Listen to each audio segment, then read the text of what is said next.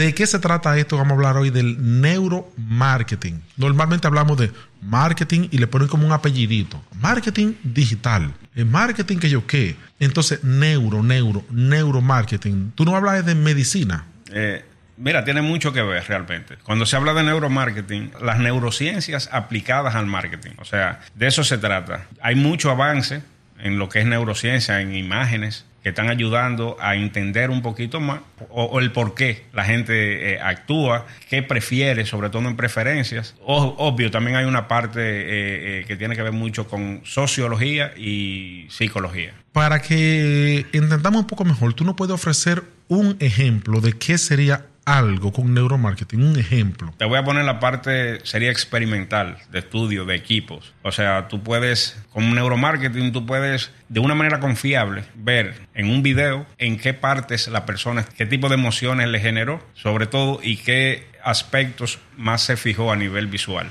ya con equipo de seguimiento ocular o, también em, de eh, codificación facial, que esos equipos están y están online. O sea, eh, si tú quieres te con más detalle lo de la codificación facial, hay microexpresiones que tú tienes. O sea, vamos, vamos a poner, el, neuromarketing sería una parte de investigación, según estoy viendo lo que tú me estás hablando. Es una herramienta de la investigación de mercado. Que utiliza aparatos eh, modernos. exactamente. Que tiene mediciones biométricas. Tiene mediciones biométricas. Podría tener mediciones biométricas para devolver resultados del comportamiento humano aplicado al mercadeo aplicados al mercadeo y sobre todo resultados no declarativos. No son, no es que el, el, que el sujeto te está diciendo me gusta esto porque mira, yo entiendo que sí, porque me gusta el color, o sea.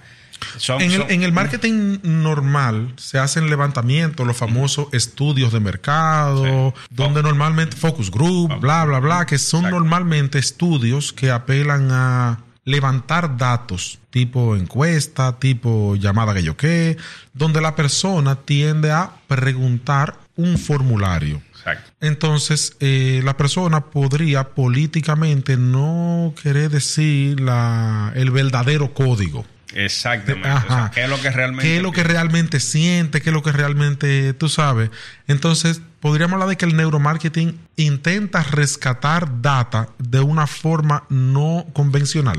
Exacto, es como sincerar eso, esos resultados porque mencionábamos el focus group. Nosotros tenemos todos una presión social. En un focus group hay cinco o seis personas conversando sobre un tema, donde se está libre. Y si la persona, digamos, la persona que tú, que tú ves como tu ídolo, líder, líder. exacto, un ídolo, una persona, mira, me gustaría ser como esa persona. Tú de repente no estás de acuerdo con alguno de los temas, pero podrías mostrar afinidad por el simple hecho de ser coherente con la forma de esa persona, ¿me entiendes? O sea, hay, hay un sesgo. No quiere decir que sea malo bueno o que se hizo a propósito. Es una presión social y, algo que sucede inconscientemente. Por eso, esto es importante del neuromarketing. Las respuestas que se buscan son respuestas no conscientes. O sea... El neuromarketing busca respuestas no conscientes. O sea, que lo, como lo que te mencioné ahorita.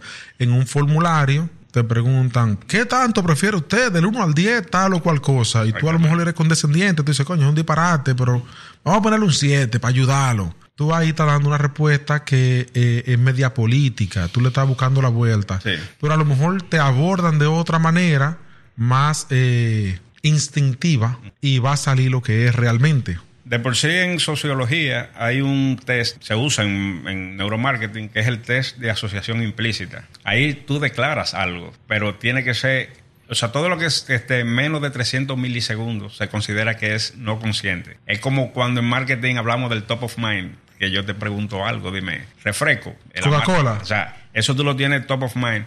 ¿Qué, es eso? Recuerda de que estamos hablando con, un público que puede que no entienda ese término. ¿Qué es eso? Top of mind. Es la primera marca que tú tienes en la mente, con lo que se refiere a un, a un mercado, a un producto, a una agua, refresco. O sea, el primera marca que te llega a la mente es la que está en top of mind. Del, y eso es el, santo grial del mercadólogo, tener su marca ahí en el... Tenerla en top of mind. Que sea el primero que se piense. Vamos, vamos a hacer un paréntesis breve. Puede llegar al punto de que el top of mind sea contraproducente Tú sabes, tú sabes que hay marcas que han llegado al punto de que se convierten en, en el nombre genérico. O sea, cuando tú dices que eh, dame una gilet. Una.